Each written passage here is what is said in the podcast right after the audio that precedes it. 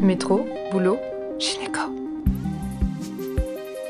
Le micro des gynécos, les podcasts de la GOF. Bonjour à toutes et à tous et bienvenue sur les ondes du micro des gynécos. Pour ce nouvel épisode, Léa reçoit le professeur Gallo, gynécologue obstétricien et chef de service à la maternité du CHU de Clermont-Ferrand. Le professeur Gallo est membre d'une étude qui s'intéresse à tous les mécanismes de la réparation épithéliale pour mieux comprendre les phénomènes qui conduisent à la rupture de la poche des os, et c'est à ce titre qu'il va nous partager ses connaissances sur la rupture des membranes. Bonjour professeur Gallo, donc aujourd'hui nous allons échanger euh, à propos de la rupture des membranes. Alors en effet depuis euh, les recommandations pour la pratique clinique de 2018 et 2020 euh, du CNGOF, la distinction a été bien faite entre la rupture prématurée des membranes qui arrive avant 37 semaines d'aménorrhée versus la rupture des membranes à terme avant la mise en travail spontanée, ce qu'on appelle la RMTAT. Est-ce que tout d'abord, euh, on peut revenir sur le diagnostic? Comment on fait le diagnostic de la rupture des membranes? Et puis notamment parler du prom test avec peut-être ses faux positifs. Oui, bien bonjour à tous et merci de votre sollicitation. Alors effectivement, quand on veut parler de rupture de la poche des os, la première question à se poser, c'est euh, comment est-ce qu'on en fait le diagnostic? Et la plupart du temps, le diagnostic, il est simple parce que les patientes arrivent à l'hôpital en l'ayant fait elles-mêmes. Elles ont présenté un écoulement, souvent abondant, et elles ont reconnu que c'était du liquide amniotique. Alors derrière ces situations qui sont très euh, simples, on peut considérer qu'il y a à peu près 25% des cas où la patiente va venir en disant je me demande si j'ai pas rompu, mais je suis pas complètement sûr. Ce qui fait qu'elle n'est pas complètement sûre, c'est que l'écoulement a pu être euh, pas très abondant ou intermittent, et donc euh, elle finit parfois même par consulter avec un peu de retard en disant écoutez, tout, tout bien réfléchi, peut-être que depuis hier, j'ai un peu d'écoulement. Hein. Et alors, c'est dans ces cas-là qu'en fait, le meilleur test diagnostique à faire, c'est simplement un examen clinique au spéculum pour essayer de voir si effectivement on voit en ouvrant le spéculum qu'il y a euh, la, la, valve postérieure du spéculum qui est baignée par, euh, par du liquide. Là, cliniquement, je dirais, ça nous suffit. Et c'est dans les cas qui restent ambigus qu'il a été proposé d'aller faire des tests biochimiques. Alors, c'est vraiment important de comprendre que ces tests biochimiques, il faut les réserver qu'aux situations qui sont ambiguës. Quand on voit clairement du liquide, on a le droit d'affirmer que c'est une rupture de poche des os sans faire de test. Alors, les tests biochimiques qui ont été proposés, historiquement, il y en a eu euh, différentes natures. On parle de la mesure du pH qui devient bien sûr plus alcalin quand le vagin a été inondé un peu par le liquide. Mais tous ces différents tests ont fini par être finalement supplantés essentiellement par des recherches de soit présence d'IGF-BP1, soit de PAMG1 dans les sécrétions vaginales. Donc, ces deux protéines qui sont peut-être bien en fait la même protéine, hein, vont être mises en évidence en passant un écouvillon en mettant ça dans un solvant et en faisant euh, l'usage d'une bandelette d'immunochromatographie. On est familier avec ces bandelettes où on va pouvoir lire une ligne test, une ligne contrôle, et puis quand les deux lignes s'allument, eh ben c'est que euh, il y a effectivement la présence de la protéine. La présence de la protéine, dans un monde idéal, ça voudrait dire que il y a une présence de liquide amniotique, donc une rupture. Mais c'est pas tout à fait aussi simple que ça. Parce que même en ayant pris soin de bien choisir des protéines, eh bien, il peut y avoir une présence de ces protéines-là, alors que l'amnios, par exemple, reste encore intact. S'il y a eu simplement un décollement amniocorial, voyez, un peu de liquide qui s'est mis entre le corion et l'amnios. Et ça, c'est assez fréquent lorsqu'on approche du terme, parce que quand le col commence à vouloir s'ouvrir à l'orifice interne, la poche des os, pour des raisons mécaniques, s'engage dans ce canal cervical ouvert et souvent le corion et l'amnios se séparent à ce moment-là. Le liquide qui va être dans cette poche amniocoriale a les mêmes caractéristiques que le liquide amniotique. Et quand le corion, qui est la membrane finalement la plus fragile des deux, euh, va se rompre, elle va laisser s'écouler un peu de liquide. Si on fait le test, il va être positif. Et pourtant, l'amnios est encore intact l'enfant n'est pas directement en train de passer en oligoamnios et le risque infectieux est vraisemblablement bien moindre que s'il y avait une authentique rupture. Alors ça, ça me permet, voyez, de vous faire comprendre pourquoi avec ces tests, il peut y avoir des faux positifs et à plus forte raison quand on s'approche du terme. C'est vraiment pour cette raison qu'il ne faut pas faire les tests euh, de manière très extensive, presque à toute patiente qui consulterait en urgence parce que à bien l'interroger, elle a fini par dire qu'elle avait peut-être à un moment eu un petit écoulement. Vous allez à ce moment-là risquer d'être confronté souvent à des faux positifs qui vous conduiront potentiellement à de la iatrogénie, c'est-à-dire à des décisions d'hospitalisation, parfois de déclenchement, qui n'étaient pas justifiées. Est-ce que c'est ce qu'on appelle les fissurations? Alors effectivement, cette notion de fissuration, il est difficile de savoir à quoi ça correspond vraiment dans la littérature. Mais c'est sans doute un peu ça, parce que la fissuration, c'était l'expression d'un écoulement de faible volume, intermittent, qui allait peut-être finalement pas se renouveler, et c'est sans doute, la plupart du temps, ces situations, oui, de décollement amniocorial qui ont lieu lorsque le col commence à se modifier, que la patiente commence à avoir un peu d'activité contractile, comme on le voit très fréquemment à terme. Et est-ce que les métroragies peuvent faussement positiver le test? Alors, théoriquement, les métroragies sont censées ne pas positiver à tort le test parce que le ratio de concentration dans le sang des IGF-BP1 est franchement beaucoup plus faible que dans le liquide amniotique. Selon les études, on dit 100 à 400 fois moins concentré. Donc, quand on fait les tests euh, in vitro et qu'on met une bandelette dans du sang pur, normalement, elle réagit pas. Bien sûr qu'après, quand on est en pratique clinique, c'est parfois pas aussi euh, commode que sont ces conditions de test de laboratoire. C'est pour cette raison que pendant longtemps sur les tests, on a dit méfiez-vous, s'il y a des métroragies, il faut peut-être pas utiliser le test biologique. À l'heure actuelle, sur quelques traces de métroragie, si on a vraiment le doute pour une rupture, on peut utiliser les tests et se dire s'il est positif, ah, il y a peut-être bien du liquide. Mais franchement, gardez en tête ce que je vous ai dit tout à l'heure. Si le liquide euh, qui s'est écoulé était de très faible quantité, qu'on n'en est pas vraiment sûr, euh, euh, le risque de faux positif existe dans ces contextes. Hein. Est-ce qu'il y a des facteurs de risque à une rupture de la poche des os? Alors oui, il y a des facteurs de risque qui sont connus. Ces facteurs de risque, euh, ils ont été bien étudiés et classés en facteurs de risque euh, dits majeurs. C'est le fait d'avoir déjà une rupture des membranes, notamment avant terme, ou déjà une situation de prématurité sur une grossesse précédente. C'est le fait d'avoir un col court. C'est le fait d'avoir présenté des métroragies au cours de sa grossesse ou d'être dans un tableau euh, d'infection intra-utérine sur une patiente qui aurait euh, vraiment euh, une fièvre et des douleurs pelviennes. Et puis tous les autres facteurs ou facteurs de risque décrits, ce sont des facteurs de risque qui sont plus modestes, la situation sociale défavorisée, le tabagisme, l'âge maternel avancé, la surdistension utérine, les contractions utérines, c'est-à-dire les patientes qui vont avoir par exemple une histoire de menace d'accouchement prématuré pendant leur grossesse puis qui vont finir par avoir une rupture. Mais ces éléments-là, voyez, sont un peu moins francs. Et puis il y a une situation qui est connue pour vraiment aussi favoriser la rupture, c'est la grossesse gémellaire. On a plus de ruptures en situation de grossesse gémellaire. Et les vaginoses, par exemple, sont un facteur de risque? Ça continue d'être très discuté parce que dans certaines études, la vaginose ou des infections génitales, y compris à chlamydier, ont été décrites comme étant associées un peu plus à la rupture de la poche.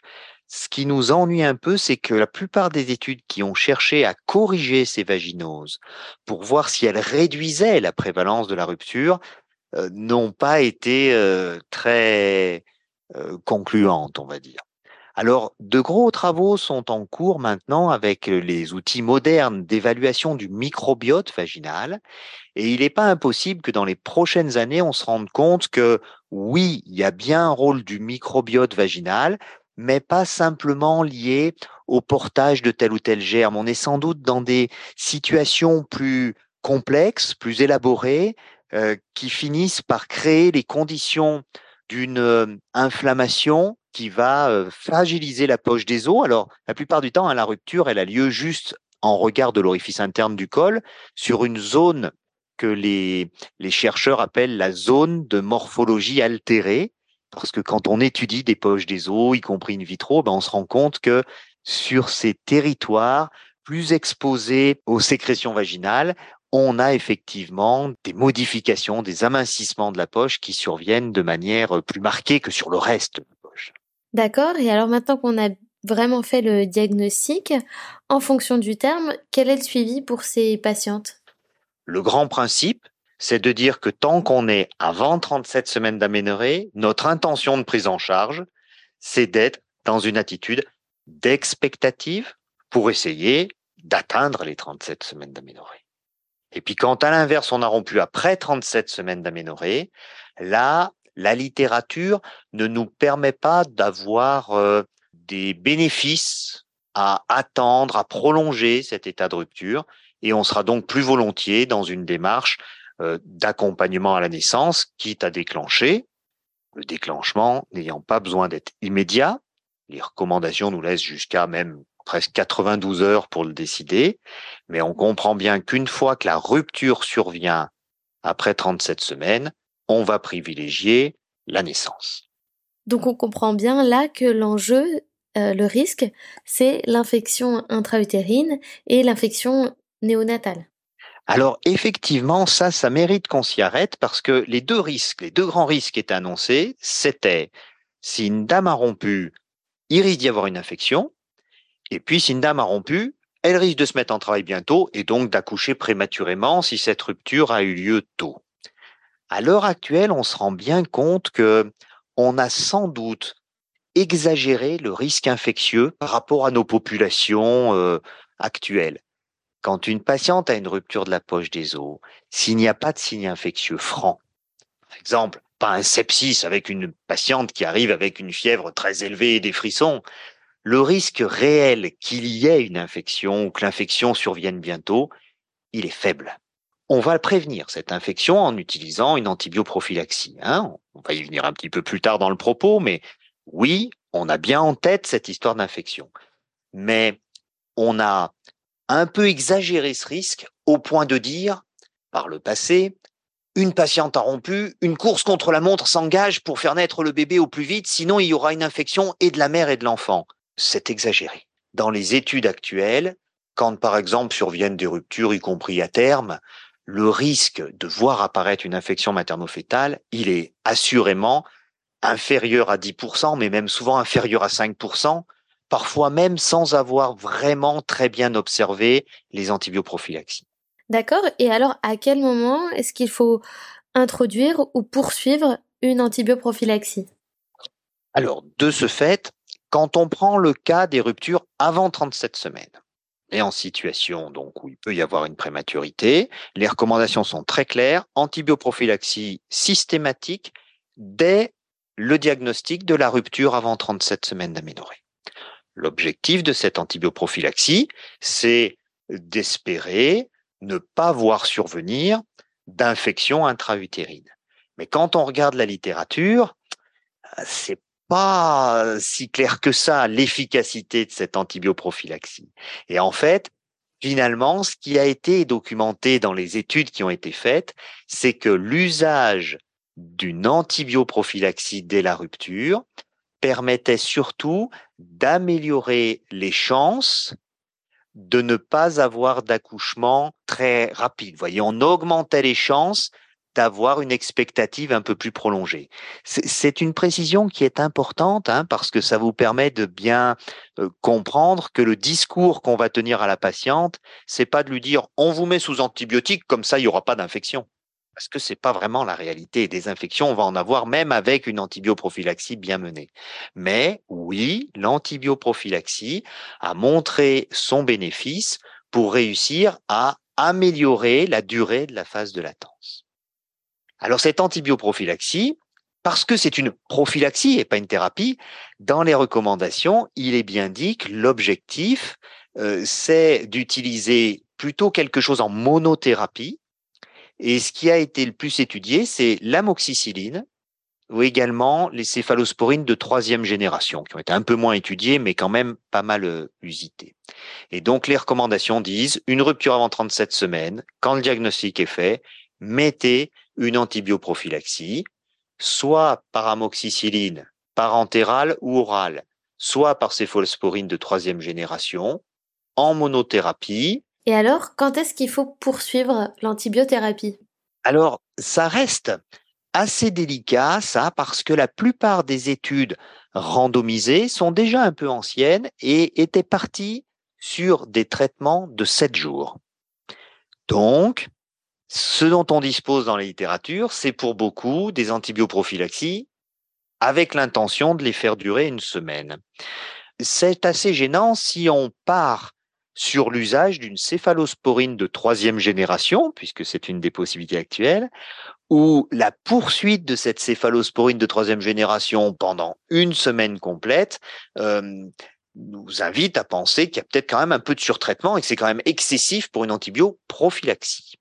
Donc la question n'est pas formellement tranchée, mais il y a de nombreux services qui, s'ils ont fait l'option de passer à une céphalosporine de troisième génération, ne le font que pour 48 heures le temps de recevoir les résultats des prélèvements bactériologiques faits à l'admission et de dire ben, soit le prélèvement vaginal et la cytobactériologie urinaire étaient normales et on arrête tout, donc l'antiboprophylaxie sera restreinte à 48 heures, soit on a mis en évidence un germe et à ce moment-là, on va poursuivre mais un traitement en fonction du germe à, observer qui sera rarement finalement une, une C3G.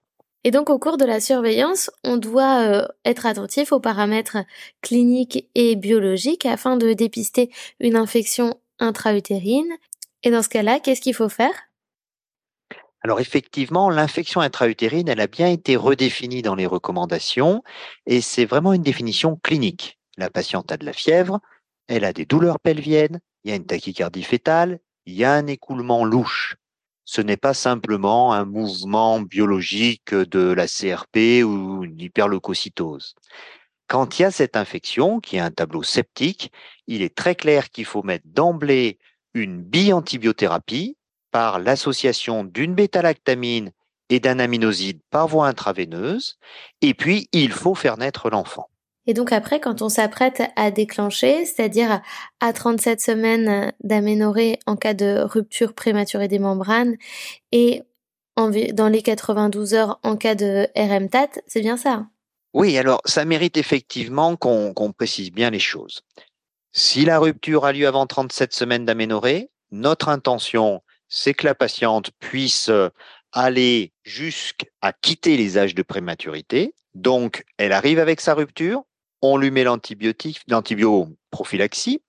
Si elle est avant 34 semaines d'aménorrhée, on met une corticothérapie de maturation pulmonaire. Et puis, elle est hospitalisée et on observe. Et on va attendre son entrée en travail. On ne décidera d'une naissance que si une complication survient. La complication, c'est quoi? Bah, C'est l'infection intra-utérine franche. La dame, ça y est, devient fébrile, elle a mal au ventre, il y a un écoulement purulent qui survient, il y a une tachycardie fétale. Ou bien une patiente pour laquelle, dans le cadre de la surveillance, on verrait qu'à un moment, il y a euh, des métroragies, parce qu'un décollement placentaire peut survenir dans ce contexte de rupture de poche des os, ou des anomalies du rythme cardiaque fœtal, parce qu'il y a quelque part une compression du cordon sur un enfant en oligoamniose sévère. D'accord? Donc, ça, c'est la situation d'avant-terme et pas de déclenchement jusqu'à 37. Quand à l'inverse, la rupture survient au-delà de 37 semaines, on a l'intention de déclencher si la dame rentre pas en travail.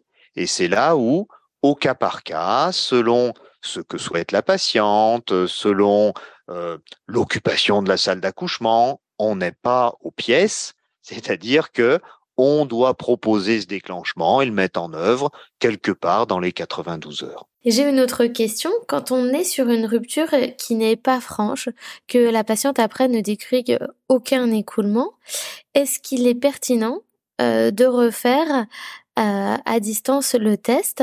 Et si oui, combien de temps euh, après le diagnostic initial? Alors, on n'a pas de réponse clairement établie avec des niveaux de preuve élevés sur cette situation clinique. Ce qui est clair, On l'a dit dans les recommandations et d'autres, par exemple les Anglais l'avaient dit aussi.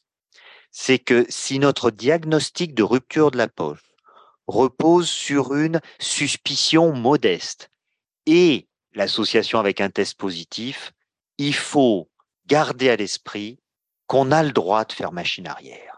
Autrement dit, la patiente qui a eu un tout petit écoulement, on a fait un test quand elle est arrivée, il était positif, on s'est dit, Madame, vous avez sans doute rompu, on va vous hospitaliser, on va débuter une antibioprophylaxie. Et puis, elle ne perd plus du tout. À l'échographie, finalement, la quantité de liquide apparaît normale. Il faut être capable de dire, Madame, finalement, vous avez sans doute pas authentiquement rompu. Pour s'autoriser à cela, est-ce qu'il faut obtenir un test négatif? Personne n'est capable de le dire. Mon sentiment, c'est que euh, si on exige qu'un test redevienne négatif, on, va se mettre dans l'embarras. On va se mettre dans l'embarras parce que on peut être confronté à un test qui reste faussement positif parce que le col s'est modifié, etc. Donc, je pense que le clinicien qui accompagne sa patiente après une durée d'observation, mais de plusieurs heures, assurément, hein, il a cru à la rupture, il a hospitalisé la patiente, la prise en charge, et puis maintenant il se rend compte que non, franchement, il n'y a pas d'écoulement, eh bien, il a le droit, sans répéter un test, de dire, Madame, je pense que finalement, vous n'avez pas rompu. Et de ce fait, d'envisager bien sûr le retour à domicile, le fait de ne plus euh, déclencher si à un moment il l'avait évoqué, par exemple. D'accord. Ce sont des décisions qui peuvent être difficiles à prendre hein, et pour lesquelles justement c'est tout l'intérêt parfois ben, d'un travail concerté, en équipe, et puis l'avis de la patiente compte également, hein, parce que on va pas se comporter de la même manière avec une patiente qui va avoir quand même une forte suspicion, d'une autre qui va dire mais vous avez raison, j'ai juste eu un jour un doute sur un écoulement, et le fait de faire machine arrière sur la prise en charge, peut avoir aussi des significations différentes. Selon que la dame vit à proximité de l'hôpital et on peut facilement lui dire bah, écoutez si ça recoule vous reviendrez nous voir. Ou si elle a été le fruit d'un transfert parce qu'elle habite à plus de deux heures de route de la maternité et où euh, on va peut-être à ce moment-là se donner une période d'observation un peu plus importante avant de la laisser regagner son territoire euh, rural. Et concernant les méthodes de déclenchement, est-ce qu'il y en a certaines à privilégier par rapport à d'autres? Alors, à ce jour, on n'a pas vraiment de rationnel pour strictement privilégier une méthode par rapport aux autres. Alors, c'est surtout sur les ballonnets qu'on manquait un peu de données, mais la littérature est en train de se modifier parce qu'il y a de plus en plus d'équipes, euh, et nous on en fait partie, qui utilisent des ballonnets, y compris dans des situations de rupture de la poche des os. La crainte naturelle de dire faudrait pas que ce ballonnet favorise une infection ascendante euh, existe, dans la littérature, on trouve certaines publications qui semblent avoir observé un petit excès d'infection materno-fétale avec l'usage du ballonnet dans ce contexte, mais c'est franchement pas euh, partagé sur l'ensemble des publications.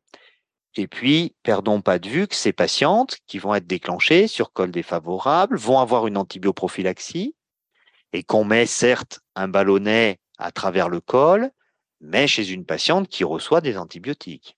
Donc le risque, si vous voulez, infectieux, il n'est pas si facile que ça à estimer. Donc à ce jour, toutes les techniques peuvent être employées, même si effectivement, il est recommandé euh, de, se dire que pour le ballonnet, euh, c'est un petit peu moins bien établi qu'avec les techniques euh, pharmacologiques. Merci beaucoup, professeur Gallo, de nous avoir euh, parlé de ce sujet euh, très intéressant et de nous avoir apporté beaucoup d'informations. Est-ce que vous souhaitez euh, ajouter quelque chose?